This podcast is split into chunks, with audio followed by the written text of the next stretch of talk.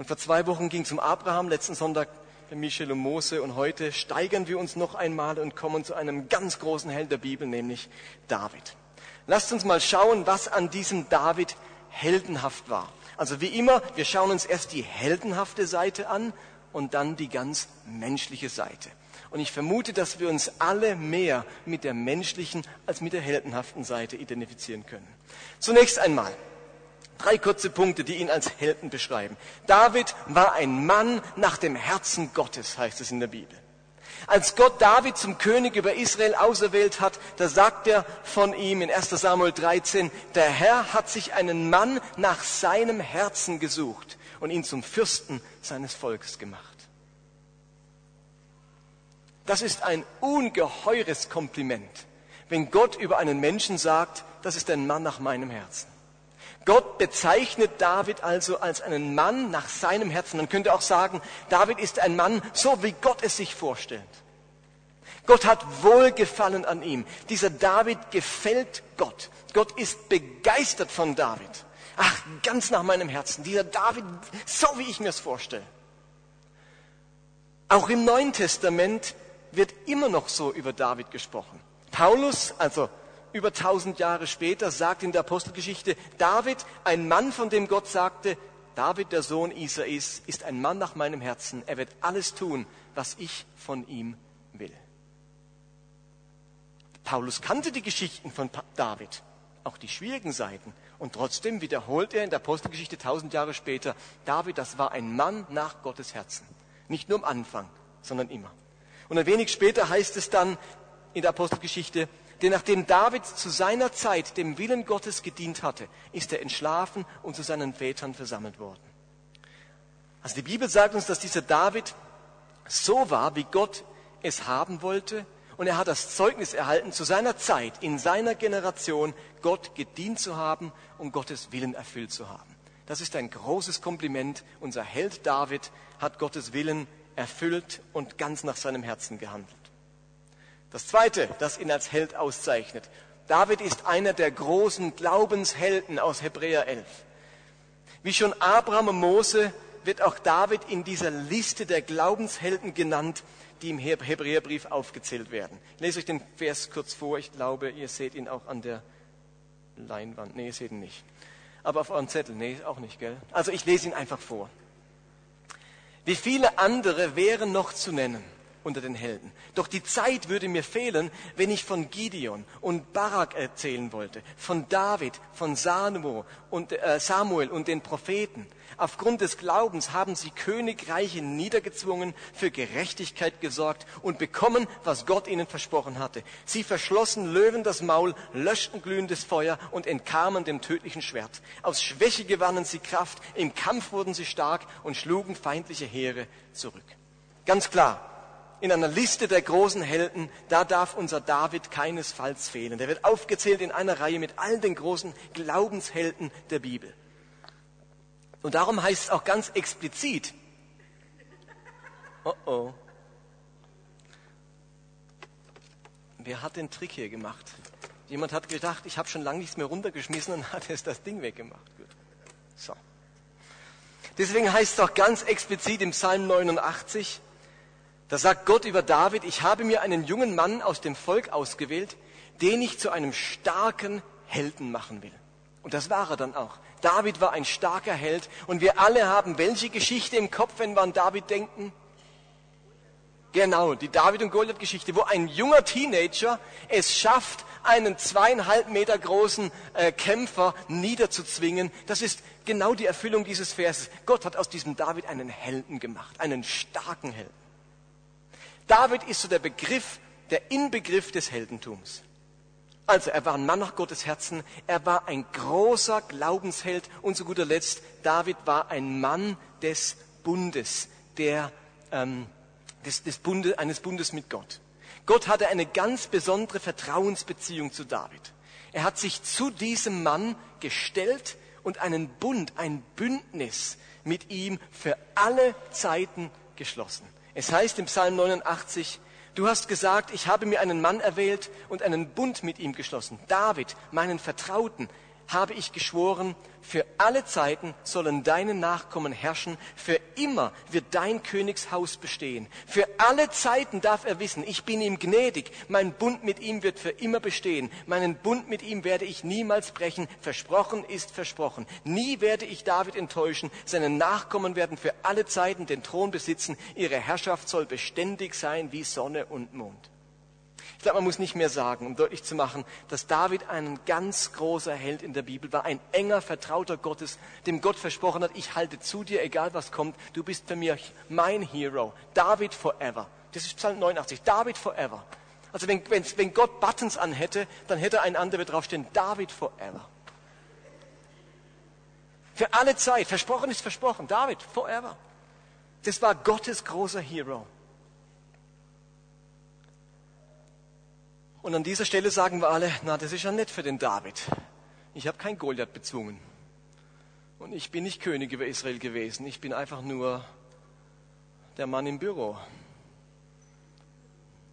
Oder der Kranke, der Zerbrochene, der Pleitegeier, der Geschiedene, der Verlassene, der Verwitwete oder wie auch immer.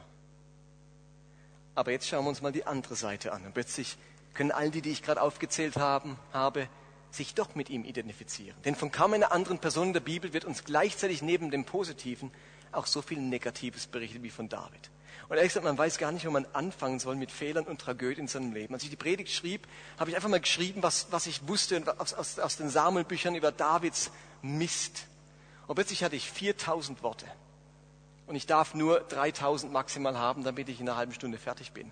Und ich muss jetzt ganz viel wegstreichen an Fehlern Davids. Einfach, dass ihr es wisst, es wäre noch viel mehr zu, dazu erwähnen. Ich habe einfach nur einen kleinen Ausschnitt. Ein paar Dinge herausgegriffen. Das erste, wo wir David als Mensch erleben. David erlebt ganz große Ungerechtigkeit. Das ist der erste Punkt, der uns zeigt, dass sein Leben nicht so rund lief, wie er sich vielleicht vorgestellt hat. Bevor David selbst König wurde, diente er an König Sauls Hof als Soldat und als Musiker. Aber anstatt Dank und Achtung dafür zu erleben, dass er so ein toller Soldat war und so ein begabter, seelsorgerlicher Musiker, anstatt Dank zu erleben, erntet er Sauls Neid und Missgunst. Und es kommt so weit, dass Attentate auf ihn geplant werden und er fliehen muss. Viele Jahre ist David dann auf der Flucht, insgesamt zehn Jahre auf der Flucht vor Saul. Er muss seine Frau, die er geheiratet hat, zurücklassen, sein Zuhause, seine Brüder, seine Eltern und Familie und er lebt mit anderen Ausgestoßenen in der Wüste. Wieso?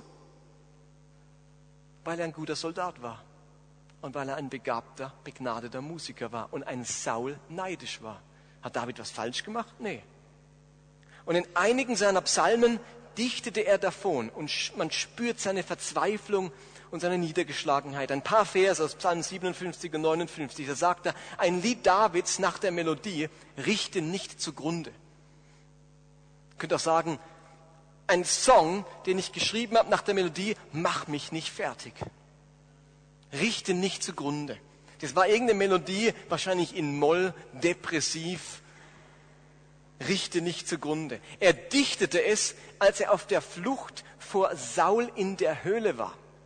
Und er sagte, mir ist, als wäre ich umringt von Löwen, die gierig sind auf Menschenfleisch. Ihre Zähne sind spitz wie Speere und Pfeile, ihre Zungen scharf wie geschliffene Schwerter. Ich bin müde von Kummer und Sorge. Sieh, wie sie mir ans Leben wollen wie sie mir auflauern, die mächtigen Feinde. Ich habe doch kein Unrecht getan. Man kann mir keine Verfehlung vorwerfen. Obwohl keine Schuld auf mir liegt, laufen sie herbei, um mich anzugreifen. Wach auf, komm und sieh es dir an. Da erlebt ein Mann großes Unrecht. Er hat sich nichts zu Schulden kommen lassen und wird trotzdem ungerechterweise bedroht, verfolgt und verachtet. Das Leben dieses Helden David ist hier jahrelang nicht rund gelaufen. Ihr Lieben, da ist einer müde vor Kummer und Sorgen, niedergeschlagen, auf der Flucht und es kommt David oft vor, als wäre Gott weit, weit entfernt. Und er muss sagen, Gott, hallo, gibt's dich noch? Könntest du mal schauen, was hier passiert? Ist doch nicht fair. Zehn Jahre auf der Flucht. Das waren schwere Krisenjahre im Leben von David. Depressive Jahre. Ist euch das bewusst? Dieser Held hatte zehn Jahre lang ein ziemlich depressives Dasein. Niedergeschlagen. Auf der Flucht. Ist euch das auch schon mal so gegangen, dass ihr ungerecht behandelt wurdet? Dass euch Unrecht geschehen ist und ihr sagt, mit was habe ich das verdient? Ich habe doch gar nichts gemacht. Zehn Jahre lang musste David sich sagen, ich habe doch gar nichts gemacht. Warum muss ich zehn Jahre lang zu Unrecht leiden? Und das kennen wir, wahrscheinlich viele von euch kennen das. Ihr habt nichts angestellt und trotzdem kommt irgendwelches Leid über euch. Ihr denkt, das Gott, das ist nicht fair. Das Leben ist nicht fair. Das ist wie ein Löwesleben, wo mich auffressen will. Ich bin müde vor Kummer und Sorgen. Das war ein Teil von Davids Geschichte. Das war Lebensrealität dieses Helden. Ein zweites Beispiel, wo es ganz menschlich zugeht bei diesem David. David erlebt Zerbruch in seiner Familie. Zerbruch in der Familie. Als David fliehen musste, musste er auch seine Frau Michal zurücklassen, die dann, mit einem, die dann einem anderen Mann gegeben wurde. Müsst ihr euch vorstellen, das die Königstochter, die Prinzessin, er heiratet die, da muss er fliehen und seine Frau wird einfach einem anderen Mann gegeben. Wenig später stirbt sein bester Freund Jonathan ganz tragisch, was für David mit größtem Schmerz verbunden war. Wir kennen vielleicht die Verse, die ähm, ganz poetisch sind, wo er sagt, deine Liebe hat mir mehr bedeutet wie die Liebe einer Frau. Jonathan, mein Freund, ich, er ist tief erschüttert, dass, dass ein guter, guter Freund gestorben ist. Und wenig, wieder einige Jahre später kommt es dann zum Bruch in der eigenen Familie. Inzwischen ist David König und er hat einen erstgeborenen Sohn. Und ihr wisst, was das bedeutet. Der erstgeborene Sohn war was? Der? In der Zukunft wäre der wer gewesen? Genau, der König, das war der Thronfolger. Der erste Sohn, erstgeborene Sohn, der Thronfolger hieß Amnon. Und dieser Amnon verliebt sich in seine Stiefschwester Tamar, also eine Tochter Davids von einer anderen Frau. Und anstatt offiziell um deren Hand anzuhalten, vergewaltigt dieser Amnon seine Stiefschwester und schändet sie. Die Bibel berichtet in 2. Samuel, doch Amnon wollte nicht auf sie hören. Also Tamar hat vorgeschlagen, Amnon, wenn du mich liebst, dann lass uns mit unserem Vater reden. Der wird sicher zustimmen, dass, dass ich dir gegeben werde. Er wollte nicht auf sie hören. Er fiel über sie her und vergewaltigte sie. Hinterher aber empfand er eine solche Abneigung gegen das Mädchen, dass er es nicht mehr ausstehen konnte. Seine Abscheu war größer, als vorher sein Verlangen gewesen war. Steh auf, mach, dass du fortkommst, sagte er zu ihr. Ihr Lieben, stellt euch das vor, das wäre euer Sohn. Vielleicht habt ihr schon erwachsene Kinder, das wäre euer Sohn. Vergewaltigt seine Stiefschwester und am Ende jagt er sie davon. Das spricht für mich nicht gerade von einer guten Kinderstube. Aber dessen nicht genug. Ein anderer Sohn Davids, nämlich der leibliche Bruder von Tamar mit Namen Absalom, hat nur noch eins im Kopf. Er will seine Schwester, Schwester rächen und ermordet seinen Stiefbruder Amnon. Das trifft David wiederum so hart, dass sein Erstgeborener, der Thronfolger, umgebracht wurde, dass er wiederum Absalom verstößt und es zum Bruch der Beziehung zwischen Vater und Sohn kommt. Und bei Absalom baut sich solch ein Hass auf seinen Vater auf, dass er einige Jahre später eine Revolte anzettelt, sich zum neuen König macht und David aus der Stadt Jerusalem jagt. Krieg in der eigenen Familie. Glaubt ihr, David hat sich einen Moment sein Leben so vorgestellt? Glaubt ihr, er hat einen Moment, als er diese Kinder gezeugt hat oder diese Frauen geheiratet hat, gedacht, ach, ich bin mal gespannt auf den Tag, wenn mein erster Sohn seine Stiefschwester vergewaltigt. Oder wenn mein anderer Sohn mich aus der Stadt jagt und eine Revolte anzettelt. Hat er sich garantiert niemals sein Leben so vorgestellt. Kein Kontakt mehr zum eigenen Sohn, das Kriegsbeil in der Familie ausgegraben, sexueller Missbrauch in der eigenen Familie. Das alles wirkt nicht sehr heldenhaft. Nicht, was Davids Söhne getan haben und nicht, wie David damit umgegangen ist. Und ich weiß nicht, wer von euch schon einmal einen Menschen verloren hat. Vielleicht ein Elternteil, ein Kind, eine gute Freundin oder den Ehepartner. Vielleicht hat jemand den Kontakt zu seinen Kindern verloren oder das Kriegsbeil ist ausgegraben. Und jeder, der das erlebt, weiß, welch ein Bruch das im Leben bedeutet. Das hinterlässt Narben und Schmerzen für das ganze Leben. Aber ein Held zu sein bedeutet eben nicht, im Leben keine Brüche und keine Verluste zu erleben oder keinen bleibenden Schmerz zu erfahren. Interessanterweise geht das Hand in Hand bei unseren biblischen Helden. Das sind Helden, aber Held sein, und diese Definition muss in unseren Kopf, bedeutet nicht ein reibungsloses, ungebrochenes Dasein zu führen. David war ein Held mit Bruch, mit Zerbruch, mit Versagen, mit Schmerz und er war gleichzeitig Gottes Held. Zwei Sachen habe ich noch, zwei kurze. David als drittes begeht Leiterschaftsfehler. Er war ein großer Leiter.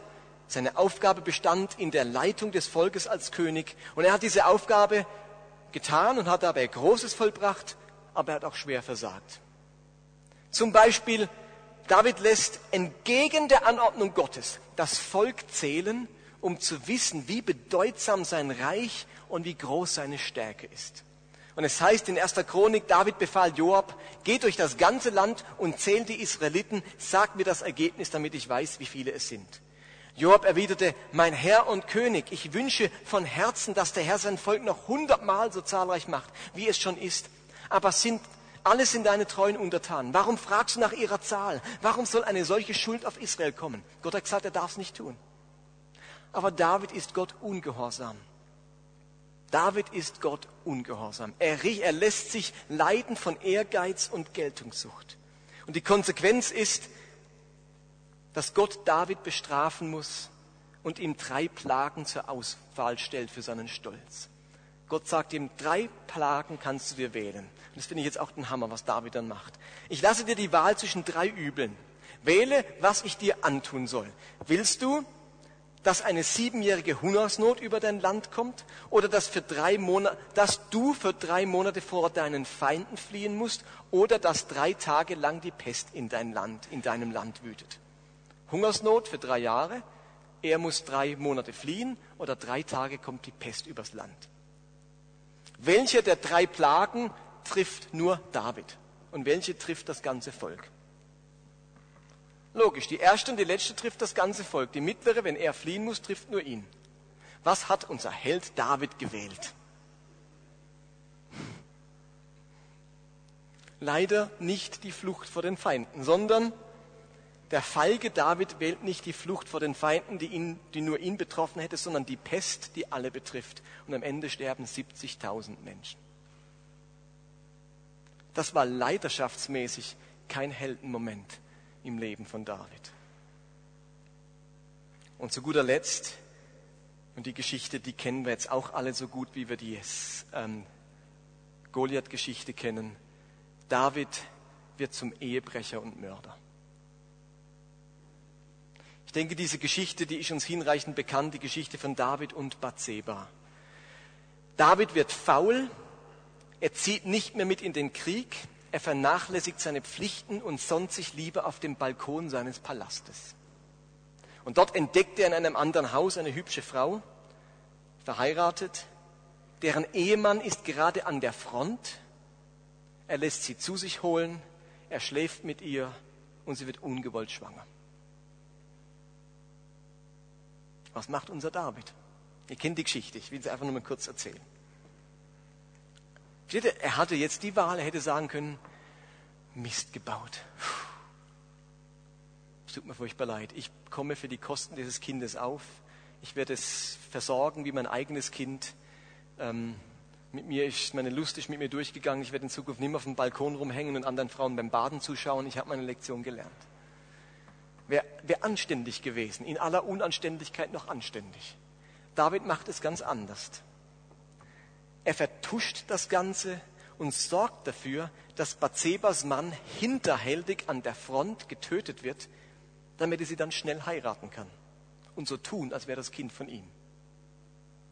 Da wird von David eine Ehe zerstört, ein treuer Untertan getötet, das entstandene Kind stirbt und er versuchte die ganze Geschichte durch Lügen zu vertuschen. Das ist vielleicht die dunkelste Stunde im Leben von David. Ihr Lieben, das war keine Kleinigkeit, das war kein Ausrutscher. Ich glaube, damit wird heute gar niemand mehr durchkommen. Zu Recht. Jetzt habe ich euch vier Dinge genannt, die die ganz menschliche Seite dieses David zeigen. Die unschöne, die zerbrechliche Seite. Und ich kann euch eben garantieren, das war nur eine Auswahl. Warum schneidet dieser David trotzdem so gut ab? Warum schneidet der so gut ab? In der Begründung, warum Gott gerade diesen David erwählte, heißt es, der Herr entscheidet nicht nach den Maßstäben der Menschen. Der Mensch urteilt nach dem, was er sieht. Doch der Herr sieht ins Herz. Der Herr sieht ins Herz. Ihr Lieben, trotz aller Fehler, trotz aller Zerbrüche, trotz aller Schwächen, hatte dieser David das richtige Herz. Gott sieht das Herz an. Gott kann hinter unsere Schwächen und über unser Versagen sehen, direkt in unser Herz. Ihr Lieben, das ist das Einmalige bei Gott. Wenn mir ein Fehler passiert, habe ich den Eindruck, der Fehler ist wie ein Riesenplakat hinter mir. Und jeder, wo mich anschaut, sieht direkt diesen Fehler. Geht es euch nicht auch so? Wenn wir Mist gebaut haben, dann haben wir den Eindruck, es ist auf unserer Stirn geschrieben, es ist mit dem Beamer auf, an den Himmel projiziert. Und, und wenn man mich sieht, dann, dann begegnet es jedem. Es geht auch gar nicht anders. Das, das macht die Runde und man hört es und dann redet man drüber und es ist in aller Munde. Gott hat die Fähigkeit, hinter unser Versagen und jenseits unserer Schwächen direkt in unser Herz zu schauen, was sonst niemand kann. Und das ist Gottes Vorrecht. Wir können nur beurteilen, was vor Augen ist und fällen oft sehr ungerechte Urteile. Und David war immer wieder bereit umzukehren, Dinge wieder in Ordnung zu bringen und das nächste Mal besser zu machen, um sich vor Gott zu beugen. Es wollte mich, dass David immer wieder eine neue Dummheit eingefallen ist. Also der, der hat seine Fehler nicht zweimal gemacht, aber dafür hat er wieder einen neuen gemacht. Also der war sehr erfinderisch im, im Fehler machen. Dass er aber immer wieder umgekehrt ist, das liest man zum Beispiel in Davids Bußpsalm 51. Er schreibt dort, ich erkenne mein Unrecht. Meine Schuld steht mir ständig vor Augen reinige mich von meiner Schuld, dann bin ich wirklich rein. Wasche meine Sünde ab und mein Gewissen ist wieder weiß wie Schnee. Erschaffe in mir Gott ein reines Herz, erneuere mich und gib mir einen beständigen Geist. Ich bin zerknirscht und verzweifelt über meine schwere Schuld. Solch ein Opfer, nämlich zerknirscht und verzweifelt zu sein, gefällt dir. Du wirst es nicht ablehnen. Dieser David hat auch immer wieder Buße getan. Wie heißt es in Sprüche? Der Gerechte fällt siebenmal und steht wieder auf. Das ist das Entscheidende. Siebenmal ist immer die Zahl für die Fülle, für das Vollmaß, fürs Maximum. Der Gerechte kann maximal fallen, aber er steht wieder auf. Das ist die Großzügigkeit Gottes. Und ich möchte zum Abschluss natürlich die Frage stellen, wollen wir mit dieser Predigtserie jetzt Schuld und Sünde verharmlosen? Wollen wir sagen, ey, alles halb so schlimm? Wenn David es durfte, dann mache ich es auch. Take it easy. Das soll natürlich keinesfalls die Aussage sein. Diese Serie soll nicht vermitteln, dass wir uns nicht mehr bemühen müssen oder dass wir Gottes Gebote nicht mehr ernst nehmen müssen oder dass man sich problemlos ein leichtfertiges Leben leisten kann. Ihr Lieben, Schuld werden hat immer Konsequenzen. Irgendjemand leidet immer. Immer entsteht Schaden. Das müssen wir, müssen wir uns einfach merken. Wo Schuld sich ereignet, geschieht immer Schaden. Und oft genug ist man durch den Zerbruch im Leben schon genug gestraft. Aber auch wenn Schuld vergeben werden kann, können Konsequenzen nicht immer rückgängig gemacht werden und bleibt Schmerz. Und ich glaube, die meisten von uns wären wahrscheinlich bereit, alles dafür zu geben, wenn man die Zeit zurückdrehen könnte und entstandenen Schaden wieder gut machen könnte. Kennt ihr das? Dass man sich denkt, Gott, ich wünschte, ich könnte die Zeit zurückdrehen und könnte den Schaden, den ich gerade angerichtet habe, wieder gut machen. Wenn ich mir die Geschichten anschaue, die wir gerade durcharbeiten, ihr Lieben, dann heißt das Zauberwort trotzdem. Das Zauberwort heißt trotzdem. Gott ist ein Gott des trotzdem. Das ist eigentlich die Kerneigenschaft des Evangeliums und der Erlösung, dieses Wort trotzdem. Trotz unserer Schwächen, trotz unseres Versagens, trotz unserer Mangel, mangelnden Bereitschaft und unseres fehlenden guten Willens, trotz unserer Sturköpfigkeit, liebt und beruft uns Gott. Gott segnet trotzdem. Gott verzeiht trotzdem. Gott erbarmt sich trotzdem. Gott hält zu uns trotzdem. Gott rettet trotzdem. Und Gott gebraucht uns trotzdem, was wir gemacht haben. Trotzdem oder obwohl ist eigentlich ein anderes Wort für Gnade. Ist euch das bewusst? Ist ein anderes Wort für Gnade. Trotzdem. Gott segnet mich trotzdem. Das heißt Gnade. Gott hält zu mir trotzdem. Das ist Gnade. Wenn das Zauberwort nicht trotzdem wäre, sondern deswegen oder weil, dann hätten wir, nicht, hätten wir es nicht mit Gnade zu tun, sondern mit Verdienst. Weil du so gerecht bist, segne ich dich. So spricht das Gesetz. Obwohl du so ungerecht bist, segne ich dich. So spricht die Gnade. Weil du dich so bemühst, deshalb berufe ich dich, spricht der Verdienst. Du hast viele Fehler gemacht, trotzdem gebrauche ich dich, spricht das Erbarmen. Weil du alles tust, was ich sage, bist du ein Held, spricht die Werkgerechtigkeit. Trotzdem, dass du, immer dass du es immer wieder nicht schaffst und versagt hast, halte ich zu dir, spricht die Barmherzigkeit. Ihr Lieben, ich wünsche uns allen, dass wir diese zentrale Botschaft des Evangeliums immer wieder neu verstehen. Natürlich will Gott nicht, dass wir sündigen oder versagen oder zerbrechen oder Schaden anrichten. Aber ihr Lieben, warum will es Gott nicht? Nicht, weil es Gott dann besser geht, sondern weil es uns dann besser geht und wir mehr das leben, was uns eigentlich zugedacht ist. Steht ihr? Wir haben so oft den Eindruck, wenn ich anständig bin, geht's Gott besser. Ihr Lieben, Gott geht's nicht besser, Gott hat vor langer Zeit entschieden, sich trotz der Schuld und dem Versagen der Menschen nicht davon abhalten zu lassen, sie zu lieben, zu segnen und zu retten. Ist euch das bewusst? Gott hat sich irgendwann gesagt, ich höre auf damit, dass es mir immer schlecht geht, wenn die Leute sündigen. Mir geht es in Zukunft nicht mehr schlechter. Uns geht es schlechter. Aber Gott hat sich entschieden, ein Gottes trotzdem zu sein. Er hat seinen Sohn als Erlösung für viele gesandt, nicht wegen der Anständigkeit irgendeines Menschen, nicht weil es jemand verdient hatte, gerettet zu werden, sondern weil Gott zu diesem trotzdem fähig ist. Er ist die Quelle der Liebe, die Quelle des Erbarmens. Seine Liebe und sein Erbarmen sind nicht Reaktion auf etwas, sondern sie gehen allem voraus. Also lasst uns von David lernen, dass mein Zerbruch, dass mein Versagen, meine Ängste und meine Schuld nicht das Ende sind.